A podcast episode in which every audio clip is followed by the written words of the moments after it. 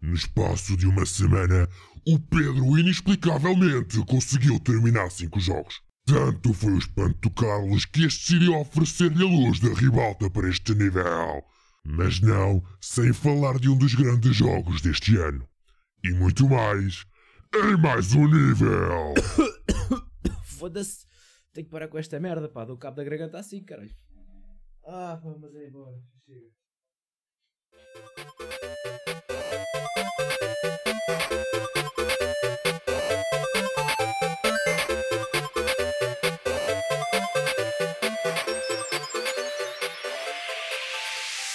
Olá, muito boa tarde, amigos, amigas, senhoras e senhores, germes e bactérias, bem-vindos a mais um nível. Obrigado por chegarem até aqui, como quanto de vocês têm jogado, porque nós também, tal como prometemos, assim também o jogamos para chegar aqui a mais um nível. Como é que vocês estão? Espero que estejam bem, espero muito, sinceramente. Hoje estou a falar com um homem de circo porque, why not? Dito isto, Carlos, como é que tu estás, amigo? Tudo bem contigo? Ganda Pedro, eu estou muito bem, obrigado. Esta semana, estás a ver aquelas semanas que não fazes mesmo nada? Mas tipo, nada. Esta, esta semana foi exatamente isso, não fiz nada. Uh, ou seja, nada relacionado com videojogos. Não tive a par de notícias, não joguei uh, praticamente nada. Por isso, Pedro, o palco hoje é teu. O palco Meu? vai ser teu. Yeah. Carlos. Por isso, o podca este podcast é, é só para ti. Estamos aqui Holy para ti, fuck. amigo. Uh, por isso, sem pressão. Sem pressão. Uh, o que é que fizeste esta semana? Que jogos estranhos é que tens hoje para nos contar e falar? Epá, estranhos é um bom, é um bom tópico, por acaso. Eu, tenho- eu, eu- não sei como, não perguntem como pessoal. Eu sou uma pessoa que raramente tem tempo para jogar também. E eu, por acaso, eu esta semana, eu comecei por jogar um joguinho. E sem dar por isso, eu, eu acabei por jogar 5 deles. Não sei como. Isso é um Já lixo. tudo jogos curtos. Co- Como é, curtos. Nem, sei. Nem sei como é que eu consegui. Mas, pá, consegui. Eh, muito deles bons jogos.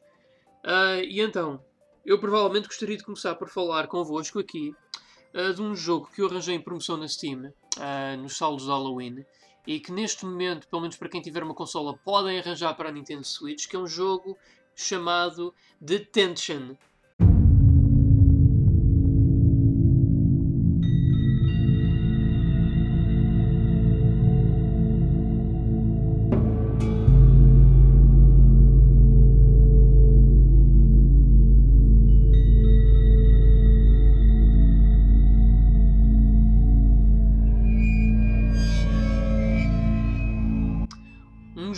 que vocês até se devem ter recordado que eu falei.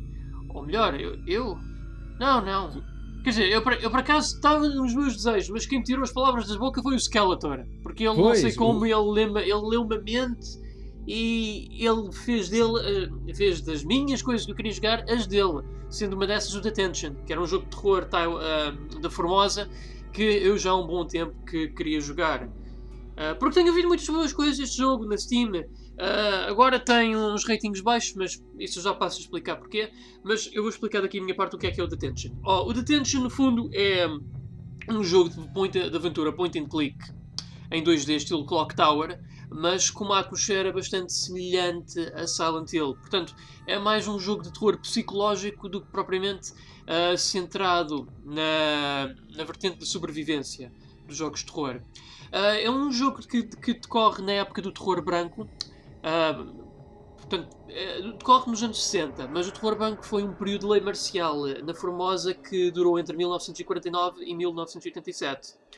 Isto foi um período onde cerca de mil uh, persas, desculpa, eu penso que eram quantos? Sim, 140, 140 mil uh, taiwaneses foram presos e aproximadamente 3 mil ou 4 mil deles foram executados por oposição real ou aparente ao governo do, do Kuomintang, uh, conhecido nos dias de hoje por nós como o Partido Nacionalista Chinês.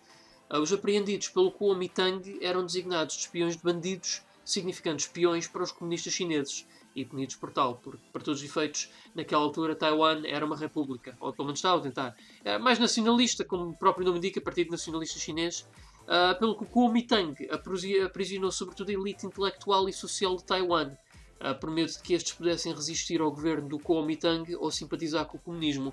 E muita da história deste jogo centra-se um bocado uh, nessa temática do terror branco e como, particularmente, a vida de uma pessoa e uh, as ações que ela tomou durante essa época acarretaram consequências muito graves que depois uh, são-nos expostas da forma que eu mais gosto no jogo, que é do mostra, mas não contes. Este é um jogo que, ao começares a jogar, uh, é extremamente ambíguo naquilo que tu vês. Tu, tipo, há lá várias coisas que se decorrem no jogo que tu não consegues explicar o porquê delas serem. Mas à medida que tu vais, por exemplo, apanhando papelinhos com pequenas referências de histórias a contar, como por exemplo artigos de jornais, diários e afins, e até, até na própria simbologia budista e mítica da Formosa, quando tu vais a ligar todas as peças do puzzle juntos, tu consegues fazer uma ideia do que é que realmente se passa ali naquela escola e com aquela pessoa com quem tu jogas. Uh, é, no fundo, um jogo muito intelectual, é algo que eu respeito, e é um jogo, sobretudo, que não, não se acobarda e no final diz ah, o, o pessoal que está a jogar isto provavelmente está bué confuso, vamos agora explicar tudo no fim. Não, de início a fim, este jogo não te dá a mão explicar o que é que se passa realmente. É um jogo que obriga-te, uh, mais do que progredir no jogo, obriga-te com cada progressão que tu fazes a tentar interpretar aquilo que tu recolhes em termos de informação, a compreender o que é que se passou aqui, o que é que se está a passar agora, quem somos nós e porque é que isto está a passar connosco. E isso para mim é, é uma história bem contada, é narrativa bem conseguida, bem construída e bem escrita. E é como eu acho que jogos Devotion. da, da, Desculpa interromper mas é como os jogos da série Souls, não é? E, e Bloodborne. É, É, no fundo. é isso. Uh, eles também não te contam a história diretamente, mas sim, no caso do, do- da série Souls, é através de descrição de itens que vais encontrando ao longo do, do- do percurso, não é? E o Bloodborne é, é basicamente a mesma coisa também. Mas desculpa interromper, Pedro. É só Não, não, não foi interrupção nenhuma. Ah, no fundo, isto o que é que é então? Ah, pá, isto no fundo é Silent Hill em 2D. Na Taiwan, na Formosa, basicamente. Ah, eu digo Formosa, isto para quem não sabe, é porque pode haver aqui uma ligeira confusão. Eu, eu, eu próprio fazia esta confusão, que há uma coisa que é Taiwan e Tailândia. Sítios completamente diferentes, é como a Suíça e a Suécia. Ah, a Taiwan é uma parte da China que se tornou, digamos, independente. Daí ser nacionalista, não comunista, como a China que nós conhecemos.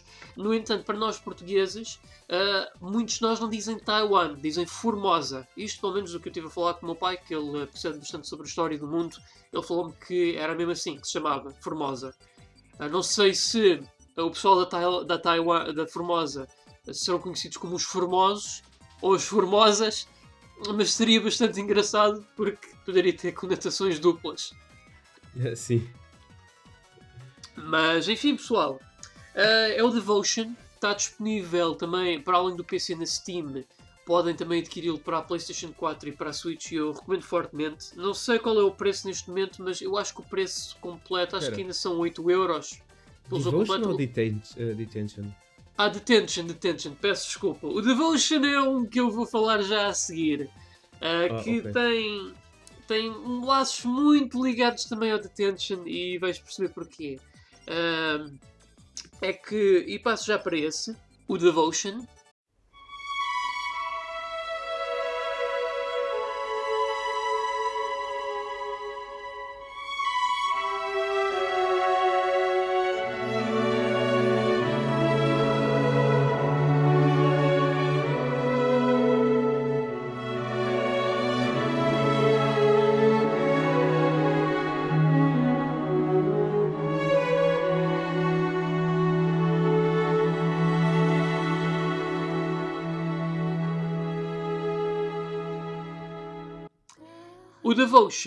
É também um jogo de terror psicológico, só que este aqui, em vez de ser em 2D, é na primeira pessoa e também decorre na Formosa, mais concretamente no que eu julgo ser a capital da Formosa, que é Taipei.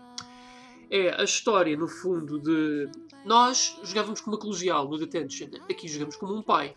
Um pai que anda a vaguear por um apartamento sobrado, APT, Ahm, e muito do que nós fazemos ao longo do jogo é através dos artigos que apanhamos, jornais e tal, tentar desvendar o mistério do que se passa naquela casa ou até inclusive na cabeça da personagem com que jogamos.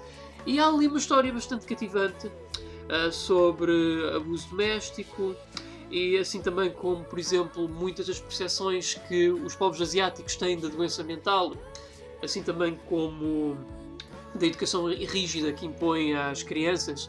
E eu acho que só por dizer isto até já estou a fazer muitos spoilers, porque muitas das coisas que eu estou aqui a falar são coisas que uh, são desvendadas são desvendadas por nós, através do nosso raciocínio pouco e pouco, e depois ao interligarmos ao todo é que dá para determinar ali a conclusão, a razão de ser daquela história, daquela personagem, daquele setting, tudo. E eu acho que, tal como o Detention, está brilhantemente executado. E é facilmente para mim, aliás, o jogo foi lançado este ano, eh, para mim é facilmente um dos jogos do ano, eh, na minha opinião.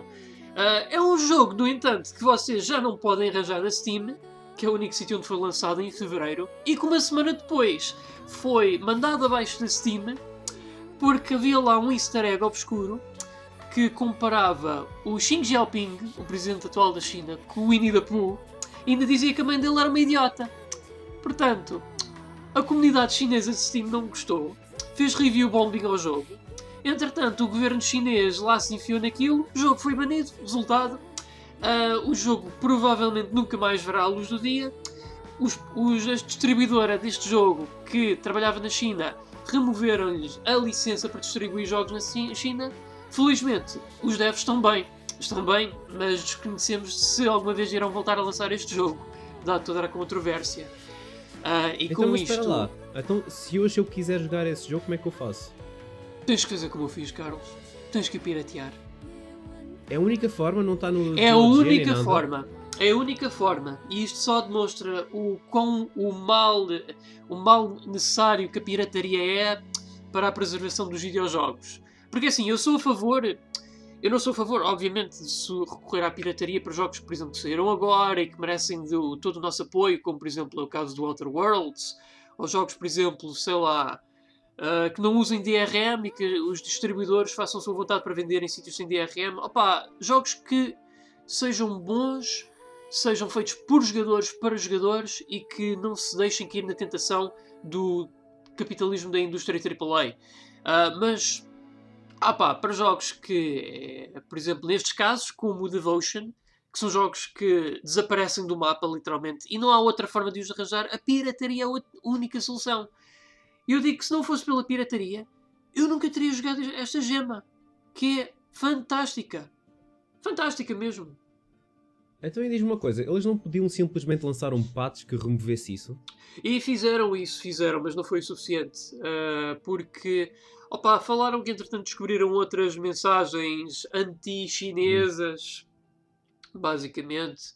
Ou, ou foi isso, ou a China já estava Epá, digamos que a China, quando tu gozas com o Xi Jinping, eles não perdoam. Eles fazem tudo para fazer da tua vida um inferno. Xi Jinping. É. É um belo monte de ah. xixi ele. Ah, enfim. E mais uma vez, pronto, este vídeo quando for ao ar e o áudio também, vamos ser censurados na China, mas what the hell. Yay! Ah. ah. Bom, falaste de dois jogos. De Tension Devotion. Muito bem, são dois jogos de terror. Feitos uh... na Formosa, devo acrescentar. É verdade, pelo mesmo foi... dev, que é a Red Candle Games. Ah, foi os dois feitos pelo mesmo dev. É o okay. mesmo dev. O Detention, por acaso, estou curioso para pa jogar. Eu já o experimentei, uh, como disse ao Skeletor, uh, mas não o acabei. Só joguei para aí meia hora e gostei muito do art style. Uh, gostei, gostei muito porque fez-me lembrar como tu referiste o Clock Tower para a Super Nintendo, que foste tu também que me mostraste há muito tempo atrás. E é muito narc e muito macabro e, e, e mete medo. Não sei porquê esses jogos de, de, de, em 2D de point and click mete mais medo a mim do que se for um jogo de terceira ou primeira pessoa. Não sei porquê. Epá, eu acho que é por causa. Eu, eu, isto é a minha opinião. Mas pode ser pelo facto de serem mais detalhados em termos de apresentação audiovisual. Eu, por exemplo, a ideia que eu fico do Clock Tower, o sprite work daquilo está tão bem feito, até ao detalhe, que faz mais impressão. Porque há uma coisa que eu, na minha franca opinião, fica comigo, pelo menos da era 16 bits para cima. é que o 2D envelhece melhor que o 3D. Há cenas 3D que daqui a uns anos vemos aquilo como Uncanny Valley, quase como se fossem tipo. Opa, é como o pessoal agora vê, por exemplo, os bonecos de Final Fantasy VII, que são tipo basicamente bonequinhos super deformados com bonecos do Popeye.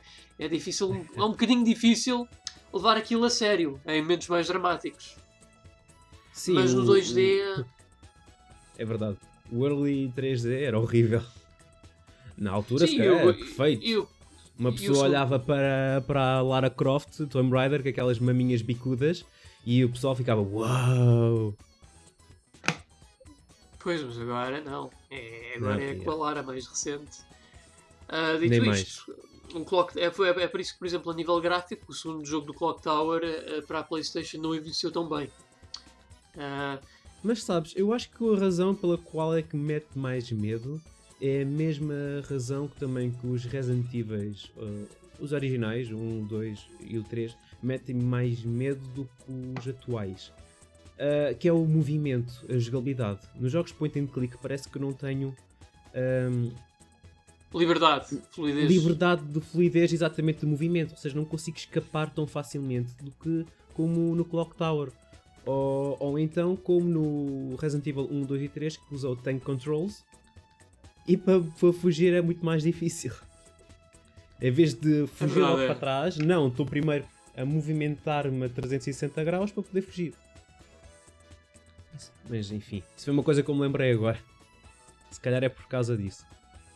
Que mais jogos é que tu jogaste, Pedro? Ora, eu joguei outro também chamado Lorelai.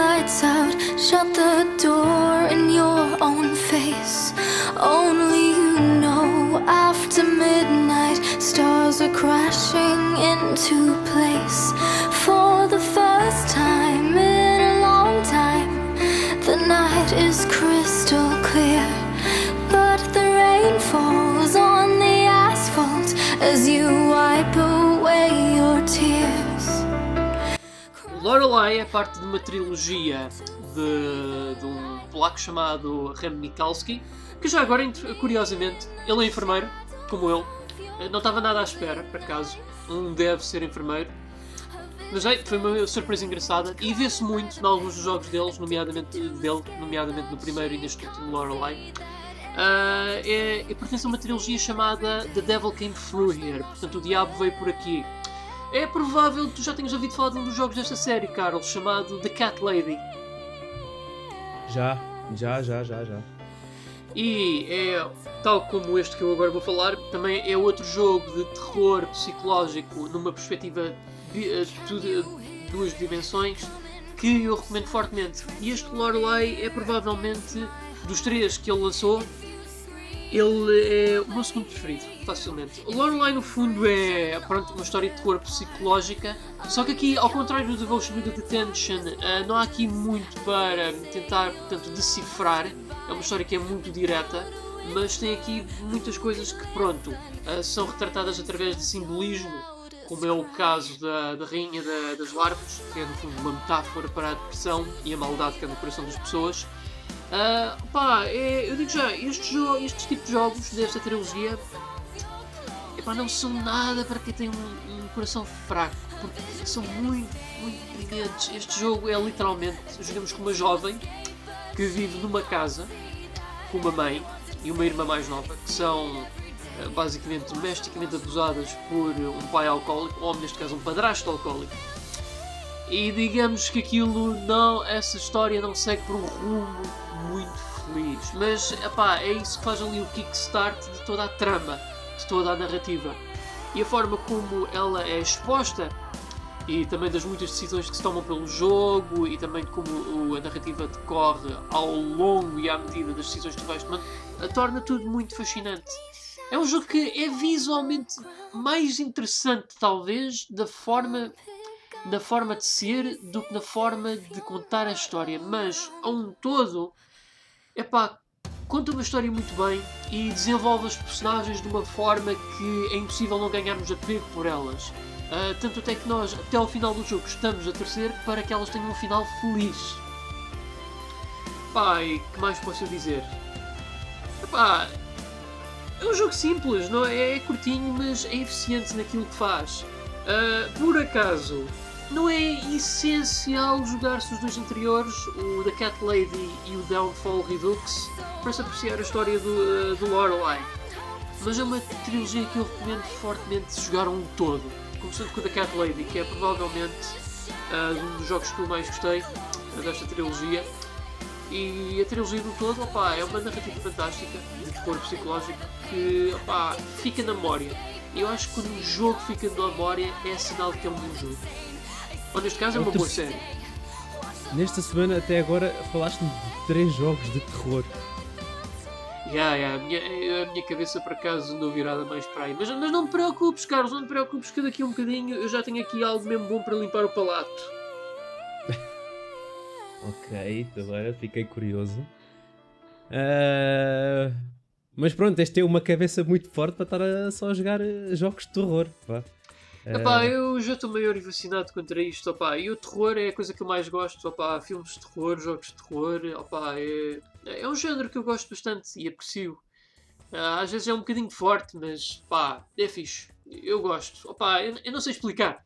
É, eu, na vida real, Epá, eu não gosto de me sujeitar aos medos da vida real, que muitas vezes vêm com as responsabilidades adultas ou com as consequências mesmo da vida. Epá, mas o terror, perdão, que advém dos videojogos e dos filmes, epá, é um terror mais fantástico no qual te projetas e não percebo porque dá, dá adrenalina, dá gozo.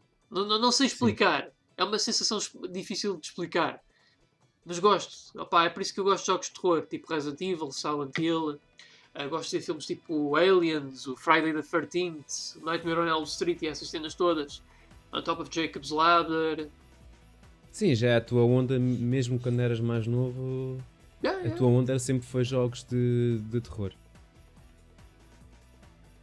Uh, Mas, fora aí, não, ias dizer, desculpa. Não, até agora, como eu falei, são jogos pequeninos que eu tenho jogado, é, estes três que eu acabei de falar, ah, mas são todos igualmente bons, na minha opinião. Ah, essa, porque... essa trilogia, essa trilogia tal, eu só conheço da Cat Lady, uh, é em 2D também? Também é 2D, é. É uh, com a mesma jogabilidade, também, também, mesmo estilo artístico. Click. Sim, sim. Tô, os jogos desta trilogia são todos assim. Muito bem. Tem que ver isso. Ah, tem sim. Tem sim, sim. Opa, olha, eu digo-te, se começares pela Cat Lady é um excelente começo. E é um jogo que não é, não é muito comprido. É pequenito e também. Opa, escusado será dizer, não, não é exigente com o teu PC. Aquilo corre numa tosteira, portanto não tens de te preocupar. não, isso aí estou à vontade. Eu sou, é que é um bocado, eu sou um bocado cagufa. Sou um bocado com, cagufa com jogos de terror, por acaso. Como tu sabes. Ah, Resident Evil 2 Remake não tive. Com Resident Evil 2 Remake não tem qualquer problema. Eu consegui jogar aquilo na boa. Agora esse tipo de jogos mete-me um bocado. Ah, fico um bocado ansioso. Mas essa é a parte boa desses jogos, Carlos. Essa, é isso que é suposto eles fazerem. Ah, okay. Mas, claro, é trazer uma ansiedade que não é destrutiva. É, é complicado Sim. de explicar, mas é uma ansiedade que não é destrutiva. É uma ansiedade que verdadeiramente reflete o espírito daquilo que o jogo está a tentar fazer. Para te pôr que, basicamente, com sete olhos à volta, sempre alerta. Um dia irei de jogar esse tipo de jogos, ou até mesmo o Alien Isolation, que é outro jogo que eu quero jogar, e, e gravar. Fazer uma Alien gameplay. Isolation, por favor, joga-me isso no escuro, com os escutadores Opa, eu ainda ia te dizer para jogares em hard, mas eu acho que isso até é demasiado para ti. Joga pelo menos em normal. E para quem tem uma PS4, para não dizer PC, joguem isso também, por favor. Tal como eu estou aqui a indicar ao Carlos para jogar. Não existe em VR, pois não? Infelizmente não. Existem VR com mapates para a versão PC. E já agora, antes de jogarem esse jogo, por favor, vejam o primeiro filme da série Alien. para entrarem no espírito da coisa e terem um bocadinho de co- contexto na história do Alien Isolation. Muito bem.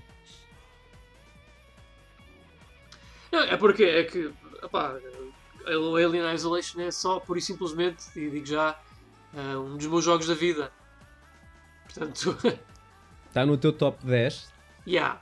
Portanto, pronto, spoiler alert, já tem um no meu top 10.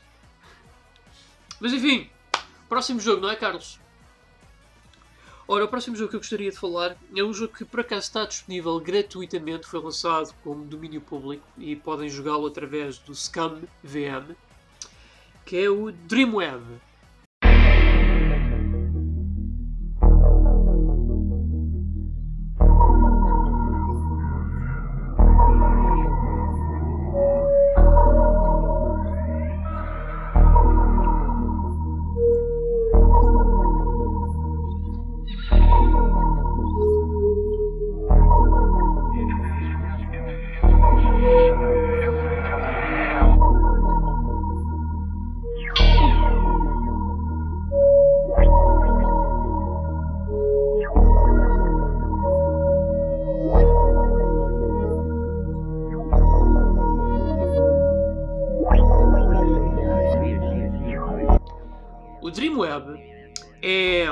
Jogo de aventura point and click, visto numa perspectiva top-down, uh, pensa em Zelda, basicamente Zelda 2D, uh, no ambiente cyberpunk. No fundo é, epá, é um jogo tipo Blade Runner, no fundo, onde nós jogamos com um protagonista chamado Ryan, uh, que tem a missão de destruir, ou neste caso assassinar, sete pessoas que vão trazer um grande, uma grande instabilidade ao mundo.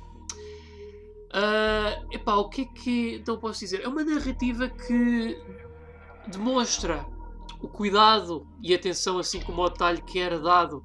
E já agora peço desculpa se estiver a parecer um bocadinho estranho a falar, mas tenho o nariz entupido, pessoal. Mas é um entupido seco. Portanto, se eu estiver a soar estranho, não se admirem. Ah, mas este é um jogo daqueles que. Isto foi lançado em 1994 para o Commodore Amiga e para o PC. A versão PC teve duas versões teve duas edições, uma em disquete e uma em CD. Eh, Eu joguei a versão disquete porque voice acting na altura basicamente eh, era atroz. Foi por isso que eu optei pela versão disquete e não de CD. Opa, hum, quando eu falo de atenção ao detalhe é porque este jogo é muito. Nós, quando começamos a jogar um jogo nos dias de hoje, a história começa toda com uma introdução a partir do momento em que nós arrancamos um jogo. Aqui não. Aqui a história começa através de um dos manuais que vem na caixa, que é o Diary of the Madman, que nos contextualiza para o passado do protagonista, o Ryan, e como explica o porquê de nós o levarmos a fazer as coisas que ele tem de fazer agora, porque é que ele faz estas coisas e porque que provavelmente ele terá sido escolhido como essa pessoa. No fundo, ajuda a fazer ali um build-up, a contextualizar-nos na história e a e a imerger-nos naquele universo. Ah, porque de resto, também a narrativa está muito bem executada, ah, está bem escrita, disse que aquilo foi escrito por como quem quisesse escrever um livro sério. Epá, e é um jogo para, apesar de ser 2D, é graficamente. Epá. ah, quando, lembras quando eu estava a falar há bocadinho, Carlos, que o 2D envelheceu melhor que o 3D em termos de apre- apresentação e fidelidade? Sim. Há aqui cena, há aqui uma cena em particular onde o protagonista nós acertamos com um machado no tronco do gajo e nós vimos mesmo ele ali a cair barriga para cima com o machado. E um gajo que nós acertamos com uma pistola vimos ele assim esburacado no estômago. Há, por exemplo, até Epá. uma cena onde usamos tipo um cristal que lança bolas de plasma e só se vê ali a sprite de um dos bonecos desfazer-se todos em cacos, tripas e sangue pelo chão.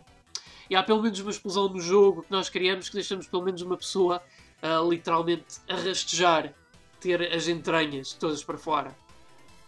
Epá, isso é muito Eu- gráfico. Não, é um jogo que é surpreendentemente gráfico para o estilo visual que apresenta, Epá, mas é extremamente atmosférico eh, a nível audiovisual. Tu jogas aquilo, tu pensas que estás tipo a jogar eh, uma side story no universo Blade Runner É, e é fantástico. Pá. É, é, um daquele, é, é um jogo onde tu realmente tu sentes a, a atmosfera do lugar onde tu estás, daquilo que tu estás a fazer e sentes-te como uma parte integrante não só da história, como também daquele universo. Tu sentes que estás lá. Ah é um jogo que tem um, um único defeito. E esse defeito, para mim, não é o facto de haver situações onde tu podes morrer, porque habitualmente essas situações até estão bem telegrafadas.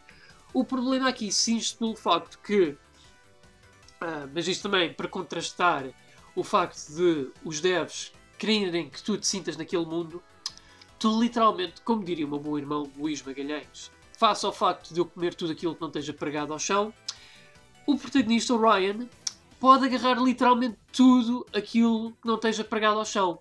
Tu podes até agarrar em beatas de cigarros, se tu quiseres, e tu virtualmente não tens nenhum uso para elas. Literalmente. Ah, ok. Era isso que eu Mas po- perguntar. Tu podes agarrar as beatas tudo. para quê? Tu, maior, eh, pelo menos 90% dos objetos que tu podes interagir neste jogo, tu podes agarrar.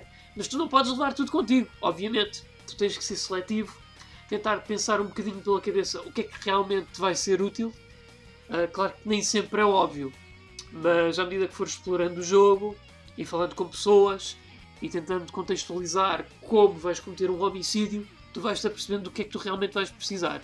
E os puzzles nem são particularmente difíceis. Ah, são puzzles lógicos, não é? Por exemplo, como no Monkey Island 2, onde tu, tipo, ah, tu, um dos objetos que tu podes recolher é um macaco, literalmente, e tu tens que usar o macaco que é para parar uma, uma fuga de água num cano.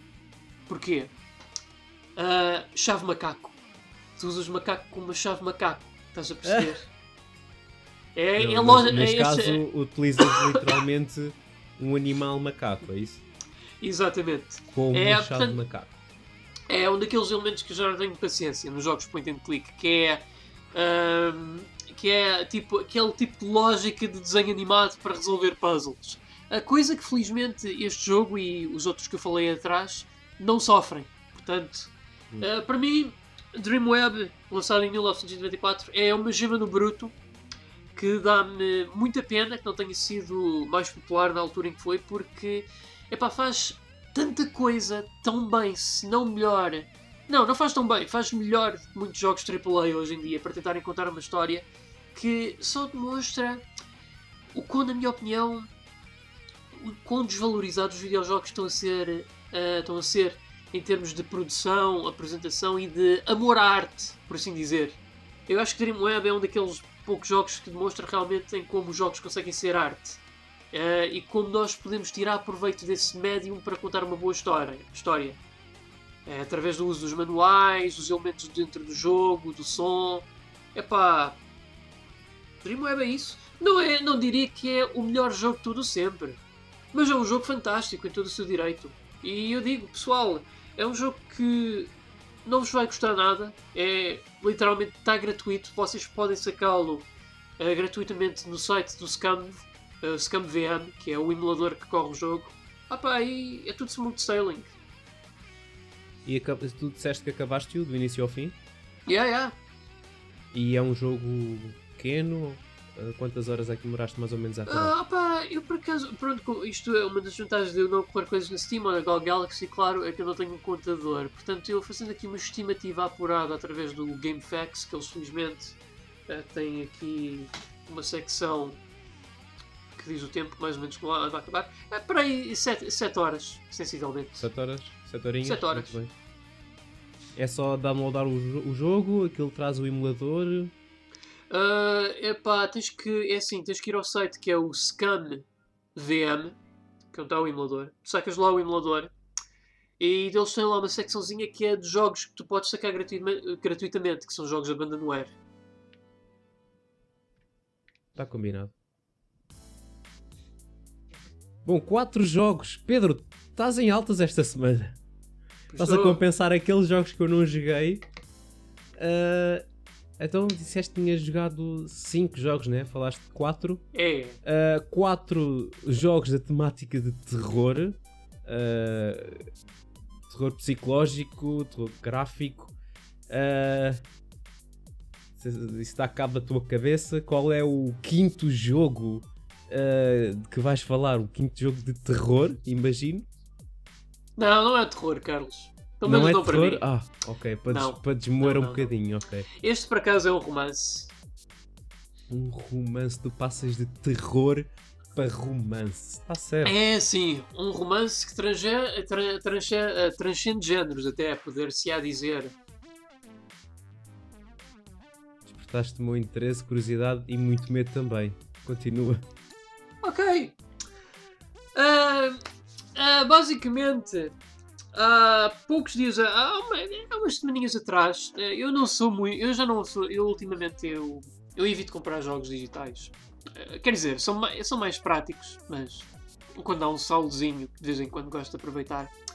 Aí umas semanas atrás, na, na foi a semana LGBTQ+. Ah, opá, gosto muito da comunidade, apoios, mas epá, eu estava ali a andar pela loja e pensei Opá, sim senhores, opá, acho excelente que a comunidade tenha este tipo de saldos, mas não há, não há aqui literalmente nada que me entre... Oh... Oh... Oh... Oh... Oh... O que é isto? O que é isto? Foi esta a tua Hum? reação. Trap? Trap Shrine? Traps? 6 euros? Traps? Siga! Tome a minha carteira! E com isto comprei um jogo chamado Trap Shrine, conhecido no Japão como Josou Jinja.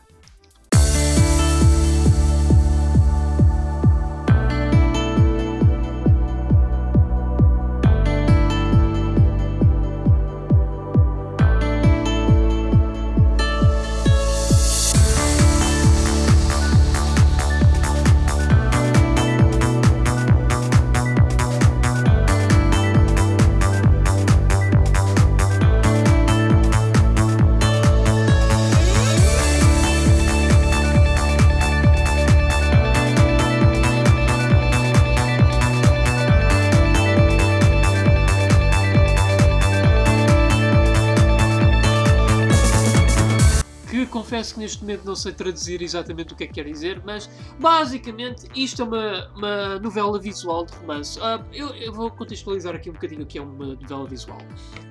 Ah, Uma novela visual, no fundo, é um livro interativo. É um livro que vocês leem, leem mas interagem. Interagem porquê? Porque vocês ah, habitualmente podem escolher as decisões do protagonista isso depois vai influenciar a forma como o jogo termina. Basicamente, é um daqueles jogos Choose Your Own Adventure, onde a história é definida pelo jogador, não pelos escritores. Este, por acaso, é linear, não há aqui escolhas a fazer. Eh, tem um único final e acho que é bom. Porque eh, vocês devem estar a perguntar, Trap, mas o que é isso? É É uma. É uma. Epá, tipo. eh, Shrine é um templo de armadilhas, mas o que, o que é que armadilhas têm a ver com romance? Ah, pessoal, eu vou explicar uma coisa. Como é que eu ia te explicar isto? Por favor, um explica-nos, Pedro, o que é uma trap. trap. Ora bem, antes de mais, eu vou fazer aqui um pequeno disclaimer. Eu gosto de traps. There. Eu disse. Eu gosto de traps. Oh my god. Eu gosto de traps. E foi por isso que eu comprei este jogo. Agora vou explicar o que é que é uma trap. Ah, e porque é que é. Ah, outro motivo pelo qual eu comprei este jogo foi porque este jogo anda a moer a cabeça dos SGWs e claro, qualquer coisa que moa a cabeça dos SGWs para mim tem todo o meu apoio, porque é assim. A trap, no fundo, é o termo considerado por muitos derogatório. Eu pessoalmente eu considero apenas que é um meme que é feito por boa disposição, não para gozar com os outros, eh, que no fundo se utiliza quando nós vemos uma rapariga bem bonita, bem gira, mas quando vai tirar a saia nos apercebemos que não é uma rapariga, é um rapaz. Portanto, nós o que temos aqui é um jogo com três belas donzelas masculinas com as quais podemos romancear. E, naturalmente, tendo uma divindade, uma sacerdot- sacerdotisa e uma outra divindade que parece um mascote de templo, neste caso, ou como eu gosto de chamar, uma loli, epá, isso jogou bem com todos os meus cordelinhos do coração. Portanto, lá fui eu. Eu tinha que jogar, eu tinha que conviver com aqueles personagens. Há personagens que identificam-se como Ah, pois, eu vou explicar porque é que termo trap é drogatório. Porque para pessoal transexual que se identifica como mulher, é drogatório porque pensam que estão a fazer pouco delas, que estão-lhes a chamar, estão a considerá-las homens quando se identificam como mulheres. E eu percebo. Eu percebo isso, eu percebo onde querem chegar, mas a comunidade SGW tem que compreender que ninguém usa esse termo por maldade. É por boa disposição. Pessoal, no ano 2000 isso surgiu com o Bridget. Lembra-se do Bridget do Guilty Gear? Não é por nada que se diz que todos nós somos um bocadinho gays pelo Bridget. Sabes quem é o Bridget, não sabes, Carlos? Sei, sei, sei, sei, sei, sei. Pronto! Opa, no fundo é isso, e eu não tenho vergonha aqui de admitir. Eu gosto de traps, pelo menos no mundo anime. Ah, na realidade, quem sabe, nunca tive uma experiência de primeira mão, portanto não sei dizer. Acho que só a Tipo vida o Poison? dirá. Oh, Poison de Fogo. Só que, epá, oh, oh, Mas ouve lá, agora, Oh, isso é canon de agora. calores. O quê? Isso é canon? A Poison, A uma Poison- mulher transexual. Sim. Sim, que eu saiba, sempre foi. É, é assim, sempre foi no Japão. Ah, na altura no Ocidente não foi com Final Fight porque acharam isso controverso, mas hoje em dia acho que é canónico que a, a Poison é uma mulher transexual. Ela há uns meses que saiu no Street Fighter V. Olhas para aquilo, tu não dizes que é um. que é um homem, vá. Quer dizer, ela tecnicamente. Ou que já foi, neste caso. Já foi um homem, é isso, já foi um homem, esquece, é isso. E aqui ah, com este jogo, o Trap Shine, é a mesma coisa. Tu olhas para aquelas raparigas e tu não imaginas que já foram rapazes. Ah, Pronto, eu, conse- eu, eu devo confessar que este jogo tem um problema, que é o protagonista principal é.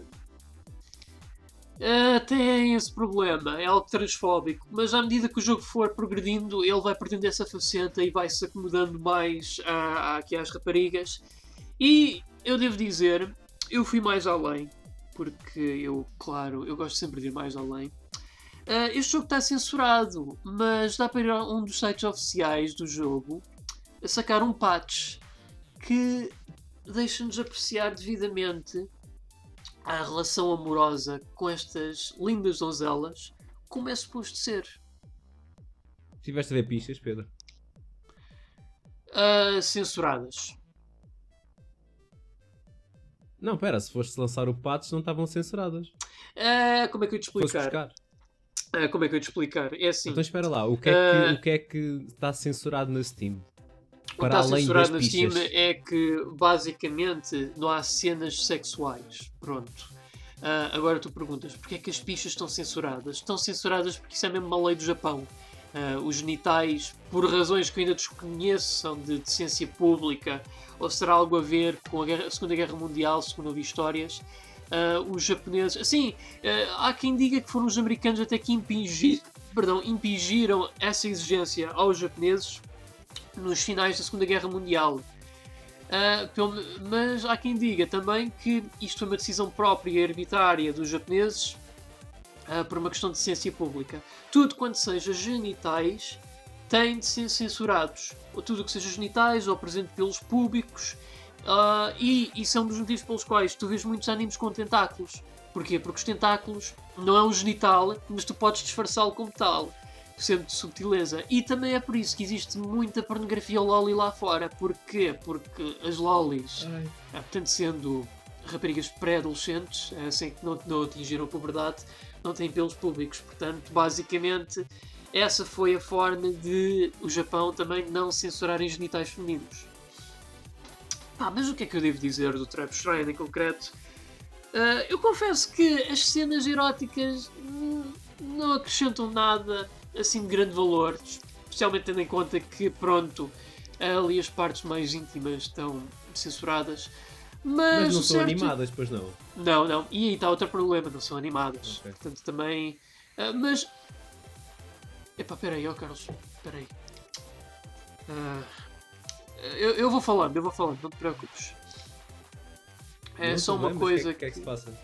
ah, eu, já, eu já te conto, eu já te conto o que é que se passa. Ou melhor, eu- tu, tu já ouves o que é que se passa, não te preocupes. Eu, eu nem me acredito que eu me escapou isto.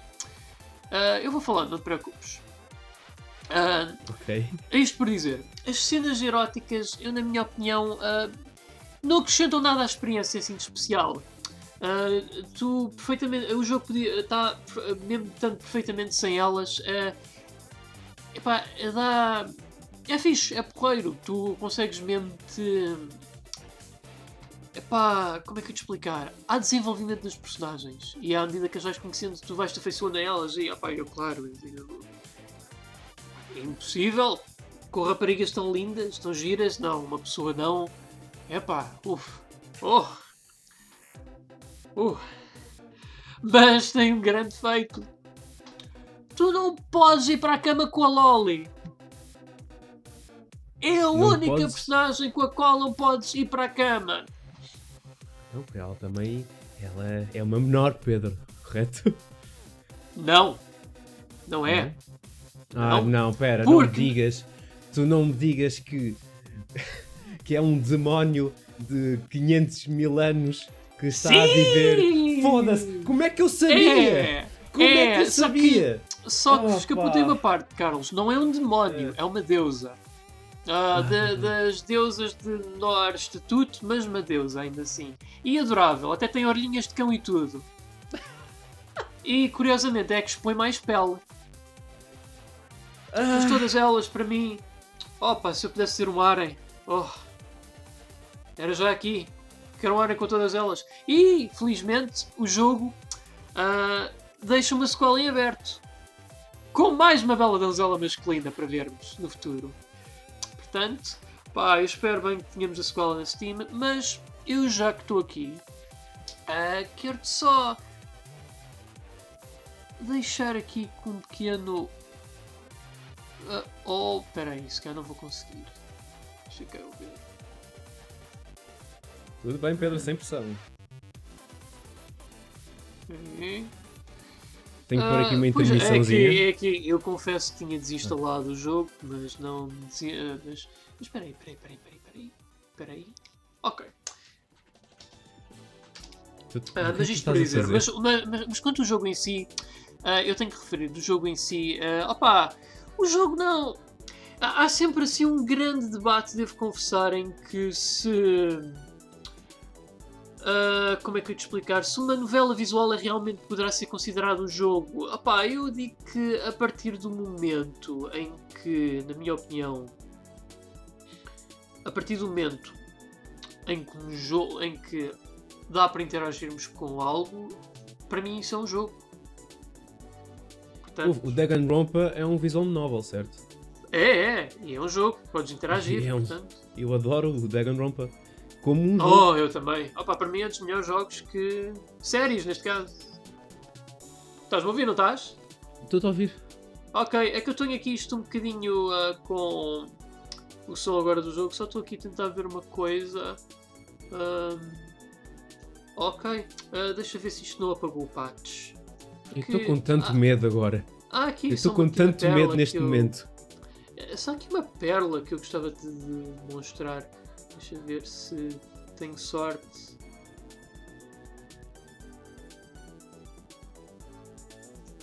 ok. Ah, vamos falar mais um bocadinho, Carlos, antes de te mostrar esta pérola. Ah, eu acho que.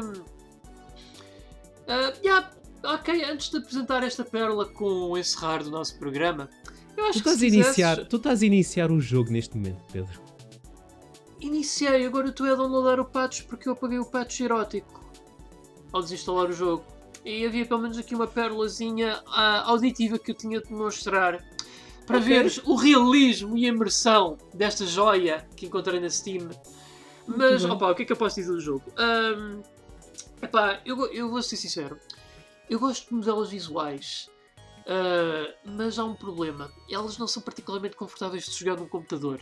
Apesar de terem originado nos computadores e serem onde a maior parte da população japonesa onde a joga, eu acho que é um tipo de jogo que fica melhor assente numa portátil ah, do que num computador. Pelo mesmo motivo pelo qual é mais confortável ah, levarmos connosco um livro ou um tablet para ler algo do que pronto, estarmos a ler num ecrã grande ah, várias paredes de texto. Concordo Dito contigo. isto- O Danganronpa eu joguei-o na Vita. Porque Pois, era a forma mais eu, confortável que eu tinha para jogar. Eu por acaso fui no PC, tanto até que no Danganronpa 2, nas últimas horas de jogo, eu já estava a ficar um bocadinho, eh, vá lá, cansado de ler tanto texto. Ah, mas o que é que eu posso dizer do Trap Shrine? Opa, gostei. É um jogo engraçadinho. tem aquele típico humor japonês que se encontra no anime. Isto basicamente é um anime em forma de visual novel. Ah, e o que é que eu posso dizer destas belas donzelas? Ah, a Yui, que é, portanto, a nossa divindade, para mim, é o waifu top tier. E em segundo lugar está a Mishiro, que é a sacerdotisa. Eu gostava de pôr muito a Ioa ah, também num destes lugares, até facilmente a colocaria em segundo lugar, mas infelizmente não dá para romanceá-la, o que é uma tristeza para mim. Ah, é, mas é como as coisas são. Mas na Yui e na Mishiro ah, já li muita coisa boa com que nos entreter, ah, tanto a mim como aqui ah, ao meu companheiro de crime aqui em baixo, que essencialmente é quem eu agora deixo guiar o volante nos dias de hoje. E é possivelmente a razão pela qual eu tomei esta sábia decisão numa semana de promoções LGBTQ+, Uh, despendi 6 euros nesta magnífica pérola, mas eu digo que foram uns bons 6 euros. 6 euros que duraram 4 horas, mas foram umas 4 horinhas bem passadas. Uh, em retrospectiva, eu joguei isto sem os computadores. Espero que os meus pais não tenham ouvido nada. Ah, e eu acabei de lembrar de uma coisa. Eu quando estiver a editar este podcast, eu supostamente eu costumo pesquisar todos os, eh, todos os jogos que nós falamos aqui. Eu costumo ir procurar vídeos no YouTube para poder. Ah, eh, mas tu aqui não te preocupes que eu arranjo um vídeo safe for work. Ah, mas já agora, só para os curiosos, ah, coisas que eu fiz com estas magníficas donzelas Ah, masculinas. pá. Ah, opa, uma delas tocou-me ao bicho, ah, outra basicamente fez-me um broche. Oh, fazer- tá, tá, tá. Olha, eu afinal joguei um jogo no início desta semana. Ah, eu não ia falar muito nisto porque o Pedro disse que também ia, ia jogar, que é o The Outer Worlds. Não sei se já ouviram falar.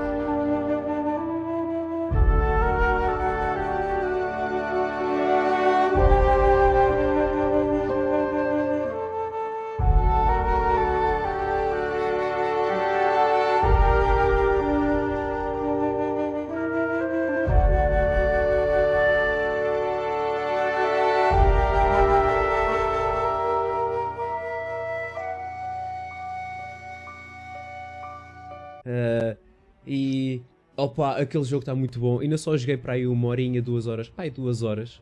Eh, eu não vou dizer grande coisa, porque Pedro, acho que estás a pensar em jogar nesta semana. Estou, estou, estou. Opa, eu tenho aqui Tá. preparado na minha biblioteca para instalar, mas. Epá, eu, eu sei que isto parece pecado, principalmente quem estava tão entusiasmado pelo Outer Worlds e gostou de Fallout News Vegas, mas. Epá, eu, eu, eu, eu habitualmente tenho uma regra que aplico nos, bons, nos jogos, nos bons jogos, ou que sinto que são ser bons jogos, que é eu gosto de terminar aquilo que começo. E com isto dito, eu posso dizer desde já que, epá, eu pelo menos tenho três jogos que eu vou ter de jogar antes de passar para o Outer Worlds. Mas sim, depois disso o Outer Worlds é a minha prioridade, sem dúvida. Muito bem. Eh, Mas tá já agora, bom. Carlos, sério. mas já agora conta-me conta coisas do Outer Worlds, por favor. Ah, e se tu já jogaste o Fallout News Vegas, como é que se compara? Ah, se achas melhor, se achas pior? Olha, só para começar que o engine não é eh, a da Bethesda, logo aí é um grande plus. Usa o Unreal. Ah, Exato, sim, o sim. jogo está super fluido, em termos de batalhas está muito melhor. De Estou a falar de- neste caso de tiroteios. Os diálogos estão excelentes, eh, tal como, como o New Vegas. Eh, epá, e Eu não te quero spoiler, eu quero primeiro que tu jogues. Mas eh, o, o jogo começa muito forte.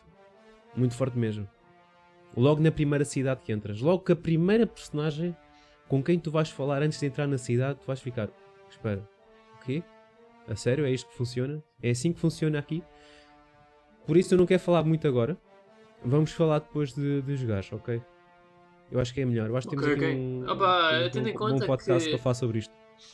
Tendo em conta que, pronto, eu imagino que esse jogo tenha uma, tenha uma vertente narrativa muito forte, que é o mais provável. Aliás, eu posso estar enganado, mas acho que o Chris Avalon foi quem, foi quem escreveu o guião desse jogo.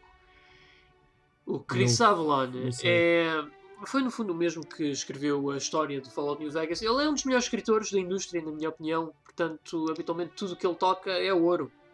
Ah, aliás, ah, ele. Mas o estranho. Não, aliás, agora que eu penso, eu acho que ele não trabalhou no Outer Worlds. E eu digo isto porque houve uma controvérsia que o fez sair da Obsidian, que ele trabalhava lá. Eu sei que ele trabalhava lá, não sei se ele já saiu. Ah, já saiu há muito tempo, muito tempo, Carlos. Ah, não sei se ele, mesmo depois disso, ele continua a contribuir para, o- para a escrita desse jogo. Opá, mas eh, opá, eu, até ve- eu vejo já ah, aqui no Wikipedia. Wikipedia. Mas foi em, alguma polémica que ele se envolveu? Ah pá, basicamente eh, os higher-ups da companhia não lhe queriam pagar como deve ser. Basicamente. E é um tirar problema. direitos e tal. É, é cenas típicas da indústria. Mas estou aqui a ver, não, ele por acaso não esteve envolvido na escrita deste jogo. Portanto, não estou, não estou particularmente surpreendido. Portanto, make sense, tendo em conta que ele saiu de lá. Muito bem. Esta semana saiu Dead Stranding. E afinal vais Ah. poder jogar Pedro. Embora não teres uma PS4, o jogo vai sair para PC. É para o ano. Só em dois para o ano. Mas vamos lá ver se eu jogo para o ano, pá, porque, opá, é assim, eu, eu já acho que já tinha dito há uns podcasts atrás que, opá, isto é um jogo do Kojima, eu habitualmente gosto que ele me surpreenda, mas eu naturalmente tive que ver a review do Jim Sterling, pá, porque, ou melhor, as impressões do Jim Sterling, porque, opá, eu adoro, o- eu adoro o homem e tudo aquilo que ele faz é ouro. Opá, e eu acabo por concordar com ele que aquilo é capaz de não ser jogo para mim aquilo parece mais um walking simulator bizarro do que propriamente. Eu também confesso que não sei bem o que estava à espera. Eu acho que eu fiquei com aquela ideia que eu estava à espera de outro Phantom Pain. E o que eu tive foi. ahm, Phantom Pain menos o Phantom Pain. Se é que isso faz sentido. Mas é, eu concordo contigo. E muita gente. eh, eu não sei se já viste reviews do jogo. A, a- a comunidade está toda dividida. Pois está. Ou, ou- ou tu odeias ou tu adoras. Epá, é porque, Ah, tipo, e- o Metal Gear era. O pessoal fala sempre positivo. Mas este aqui. Pois, este aqui não sei. Desculpa, cortei-te a palavra, Carlos. Não, não, não cortaste nada. Isto é que está aqui a haver um delayzinho, de certeza. Ah, mas eu não sei o que achar do jogo. Graficamente está bonito. História parece-me ser interessante. Mas agora Ah, no que sim, toca à jogabilidade, isso aí ah, é que não sei. Eu não Epá, sei se me o que eu vou apetece estar dizer- ah, 30 ou 40 horas a andar por, por aí. ah, ah, aquilo basicamente é um Uber Eats Simulator. É estar ali a, a distribuir pizzas. Oh my fucking god. Ah, eu só sei é que, não querendo já mal jogar o jogo, porque obviamente eu, quero, eu vou querer jogá-lo, independentemente do que eu esteja agora a pensar dele. Mas, Carlos, para só para pensar um bocadinho. Hoje, provavelmente não fosse a polémica toda com a Konami, este jogo poderia ter sido o PT. O Silent Hills, para ser mais preciso. É Nós podemos estar hoje a jogar o Silent Hills neste preciso momento e isso dói-me na alma. E o que mais me dói na alma é que, opá, eh, eu sou a favor dos devs fazerem o que eles quiserem. Eh, Eu acho que eles devem ter toda a liberdade do mundo para fazerem o que desejarem, em vez de se deixarem constranger pela indústria e pelo pessoal com dinheiro. Mas o que eu gostava mesmo de ter visto do Kojima era ele ter feito o Silent Hills, mas sem se chamar Silent Hills. Porque vamos ser francos, Ele podia ter feito isso perfeitamente. Ele podia ter continuado a fazer o Silent Hills e, apenas não lhe ter chamado Silent Hills. Era tão simples quanto isso. Ele só tinha de Podia, fazer um mas- jogo de terror. Podia, mas não era isso que ele queria fazer. Ah pá, será? É é que eu tenho Eu sérias, que eu, eu tenho eh, sérias dúvidas de que a Konami. A Sony simplesmente passou um cheque em branco para o Kojima e disse: Olha, faz o que tu quiseres. Faz o que bem entenderes. E foi isso que ele fez. Pronto, eu fico Ele- contente. Mas ao mesmo tempo, opá, eu vejo aqui um homem que nos poderia ter dado talvez o melhor jogo de terror de todos os tempos e até revitalizado o género. E ele, eu sinto que ele, para mim, nesse aspecto falhou. E não ajuda nada ao facto de ele agora, se calhar, querer fazer filmes em vez de jogos. Yeah. Agora o Kojima Productions vai ser uh, um, que é um multimedia developer, vai fazer filmes, vai Jesus, fazer pá. jogos. Já estou a ver o Kojima a sempre fazer. fazer isso. Quer dizer, ele que já nos faz cutscenes de 2 horas, vai-nos fazer filmes de 8 horas, de certeza.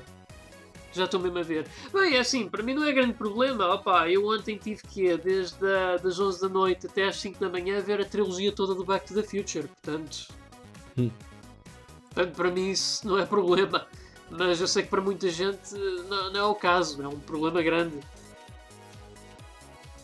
Uh, para o pessoal que ainda não viu reviews do Dead Stranding e esteja interessado, uh, eu por acaso aconselho de irem ver o- a análise do, do Rui Parreira, uh, do é split screen no, no YouTube. Por acaso a análise dele está muito boa. Irás ver, Pedro. Ai, ai, ai, não, não, não, eu eh, eu, eu conheço bem até o, o trabalho dele. Ah, ele, por acaso, é daquela, daquelas pessoas que eu mais gosto de seguir em termos de os- comunidade portuguesa dos videojogos. Ah, aliás, ele até já foi pelo menos convidado meu no N3Cast, meu, do Daniel e do Luís Carlos, ah, duas vezes. Opá, ele é. é pá, é, como diria o Bruno, é um poço de sabedoria também no que de videojogos. Ah, sem E dúvida, gosto, sem sombra de gosto dúvida. muito daquilo que ele fala e epá, hei de ver a análise dele, hein, porque são uma das coisas que eu mais gosto eh, e promovo é, portanto, o jornalismo ah, não anglo-saxónico, porque eu acho que isso é um dos grandes problemas do jornalismo do jornalismo de videojogos, que é tudo muito focado naquele público-alvo que fala inglês. Uh, nunca ouvimos as opiniões dos franceses, dos espanhóis, dos portugueses, que eu acho que são tão importantes como qualquer outras, porque um dos bons fatores do- de uma multiculturalidade é que cada uma tem uma opinião diferente daquilo que joga, vê ou lê. Isso é precisamente positivo porque dá-nos dá sempre uma interpretação diferente daquilo que, do que nos parece realmente ser e pode muitas vezes influenciar a forma como apreciamos ou procuramos jogar algo. Portanto, pá, é sem dúvida. E eu recomendo, já aqui neste cast, eu recomendo fortemente os trabalhos dos podcasts do Rui Parreira. Força, sigam, pá, vale a pena. E eu, Outra coisa, isto é. Sim, sim. Diz, diz, diz. Não, não, desculpa, diz. Não, só que estou aqui um bocadinho distraído a pôr o patch. Para de jogar esse jogo! Pedro! Estás a gravar um podcast, não faças isso agora. Não! Não, tô... Então faz o que tu quiseres. Mas já agora aproveito. Vamos falar. eh, eu queria falar contigo sobre isto. Isto é uma notícia fresquinha, pelo menos para a data deste podcast. Foi que a PlayStation patenteou um cartucho. O que é que será Epá, que isso é quer um dizer? cartu- Epá, pode ser. eh, Pode ser do desenho e não corresponder às dimensões reais, mas uma coisa digo. Opá, um cartucho bem grosso. Hum. Um cartucho bem grosso, pá, aquele cartucho, pá, digo já. Parece. Parece um memory card, não parece? Epá, yeah, e espero bem que não seja um memory card. Eu espero que isto seja uma tentativa da Sony fazer uma Vita 2. Eu sei, é improvável. Opá, mas eu vou ser É, sincero. não é? A Sony, eles se quisessem, se eles tivessem aplicado a mesma estratégia de marketing e iniciativas que tiveram na PS4 na Vita, a Vita teria sido uma história de sucesso também. Portanto, eu digo que se eles decidirem fazer uma consola portátil e forem com as mesmas filosofias de marketing com que fizeram com a PS4 para ter sucesso nas vendas dessa consola, opa, eles Conseguem! Conseguem ter sucesso com uma consola portátil, é só quererem! Eu não estou a ver a PlayStation 5 a ser um híbrido como a Switch, mas eles, se quiserem fazer um portátil, eles, se quiserem, podem fazer com que tenha sucesso também. Nada os para, é só eles quererem e focarem-se nisso. Opa, eu espero que este cartucho seja muito sinceramente é um indicativo de que. Perdão. Estamos para ter uma nova portátil. Eu acho que só pode ser. Eu não estou. Uh, uh, já foi confirmado que, que, a, PlayStation, a PlayStation 5 usará discos de Blu-ray de, de 100 GB. Uh, por isso eu não estou a ver usarem cartuchos na, na consola. A não ser que hum, seja memory card, também não acredito que agora é tudo à base da cloud. Pá, e temos cartões Mas... SDs, USB, sticks e afins e discos rígidos, portanto não faria sentido nenhum. Não, mesmo por isso eu não estou a ver, para além de uma Vita 2, a razão de terem assinado esta patente. Bem, uh, Porquê é que achas que a Vita falhou? Ah pá, a Vita falhou por vários motivos, Carlos, nomeadamente, para já uh, tu querias um cartão de memória, tinhas de pagar um balúrdio por uma cena que era propriedade, uh, que era basicamente. Tu, enquanto que tu podias muito facilmente, antes de investir num cartão SD ou mini SD para guardar os dados, a Sony achou que era uma boa ideia fazerem mesmo um sistema proprietário deles, que era é. caríssimo. E pronto, só por aí começou logo o problema todo. Uh, e o segundo foi que não teve um marketing tão agressivo como a PS4 para além do facto da Sony não se preocupar em termos de jogos first party para a consola. Não sei, há muitos, pois não. Não, opá, lembro-me do Killzone, lembro-me do Uncharted, uh, tiveste o Tearaway, tiveste o Gravity Rush, mas, Gravity Rush, mas opá, não tinhas ali tipo uma cena que fosse groundbreaking, não sei explicar, não tinhas nenhum Horizon, não tinhas nenhum Spider-Man. First é... party não. Opa, e opa, a partir do momento em que a Sony basicamente começou a abandonar o apoio first party daquilo, opa, o, destino da consola estava traçado, eles não se queriam livrar daquilo mais depressa quanto antes. É pá, o que é uma pena, porque eu adoro a minha vida. Adoro mesmo. Opa, eu também, a minha, pá, eu digo, continuo a dizer, é portátil com o melhor ecrã de sempre, aquele OLED, eu faz-me confusão. Opá, pessoal, eu até pagava mais 100 euros por uma Switch se ela viesse com OLED em vez do, opa, do tipo de ecrã que usa.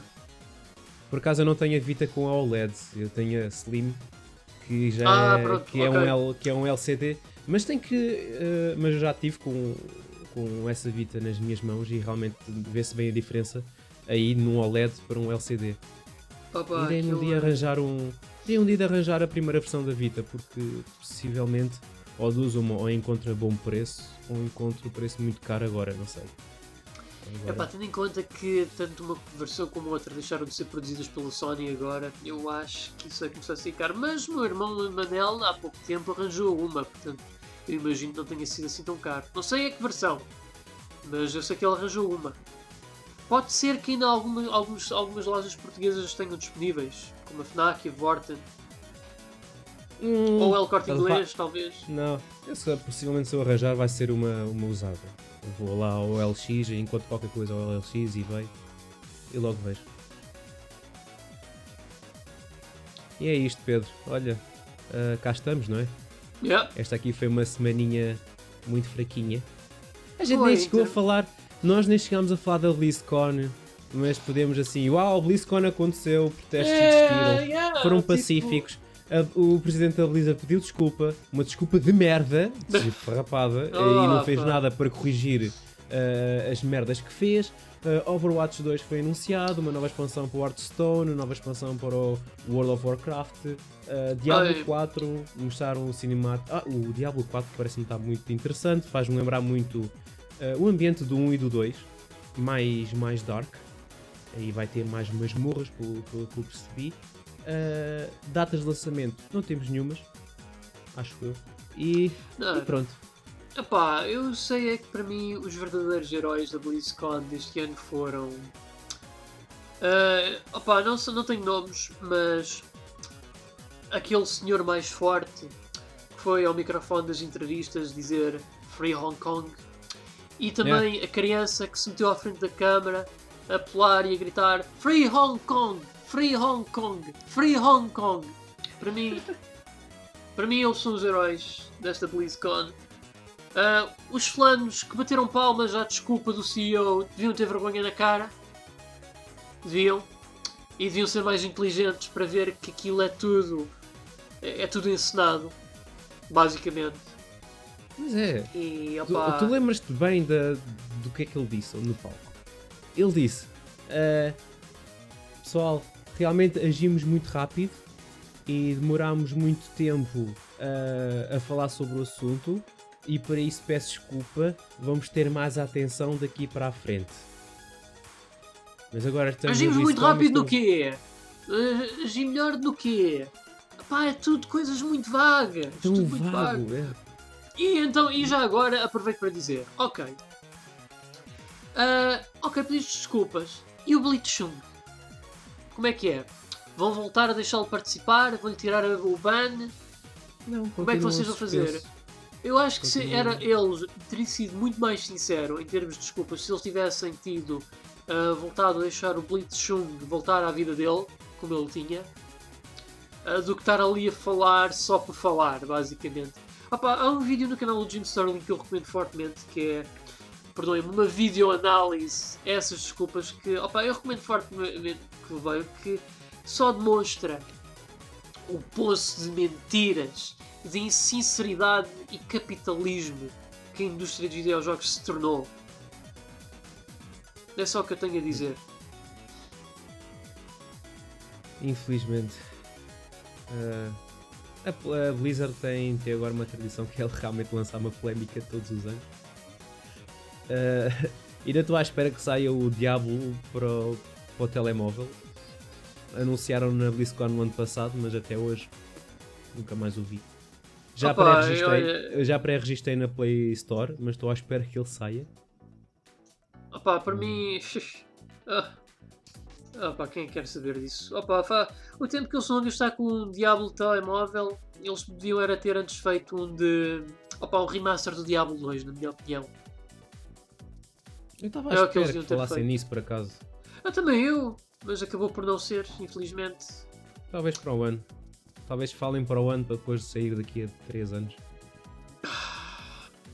Opa, eu até se já for parar para a GOG, tal como está, sem fazerem remaster, até já me dou por contente. Pedro, espero que esta semana continues a jogar muitos jogos estranhos para depois nos falares deles pá, no próximo podcast. Opá, não, os próximos não vão ser estranhos, pelo menos não estou a contar com isso. Pelo menos os três próximos que estou a contar a jogar não o vão ser. Portanto, ah, se bem que gostava, ah, gostava. Devia de ser uma Mas- tradição, agora todas as semanas jogares um jogo estranho para vires falar no, no podcast. Epá, preciso de saldos Steam para isso. Preciso mesmo de saldos. Ai, jogos Pá, grátis. Eu por acaso descobri aqui um que é daqueles jogos que tipo, vês um trailer e perguntas, meus senhores, mas o que é que é isto? Ah, é um jogo que não me estou a ver falar muito depressa. Não estou a ver para comprar muito depressa. Mas, ei, ahm, sabes que mais, Carlos? Ahm, eu só queria que tu ah, ouvisses aqui um bocadinho ah, um momento que Ah. passei com a Michiro. Estava à espera disto. Meus pais provavelmente vão ouvir isto tudo, mas que se dane. Ah, É melhor não falares agora.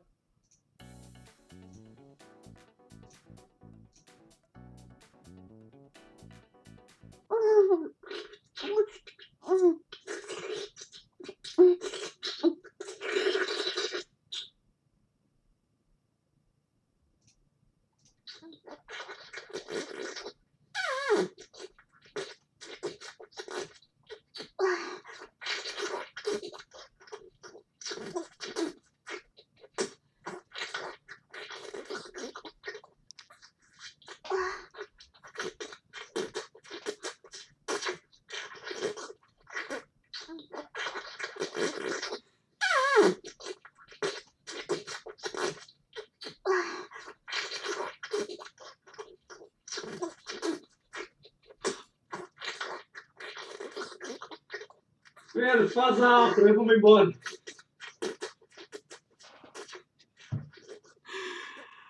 Bem, amigos, muito obrigado por se juntarem a nós a mais um nível. Espero que continuem a jogar até ao próximo nível, porque é no. Ah, coitada desta moça, nem precisa de respirar. Enfim, meu pessoal, nosso pessoal, germes e bactérias, senhoras e senhores, meninos e meninas, continuem a jogar até chegarem a mais um nível, porque nós também vamos! Michiro, eu estou a gostar muito, sério, está a saber muito bem, mas respira, rapariga, respira, por favor. Oh, yes.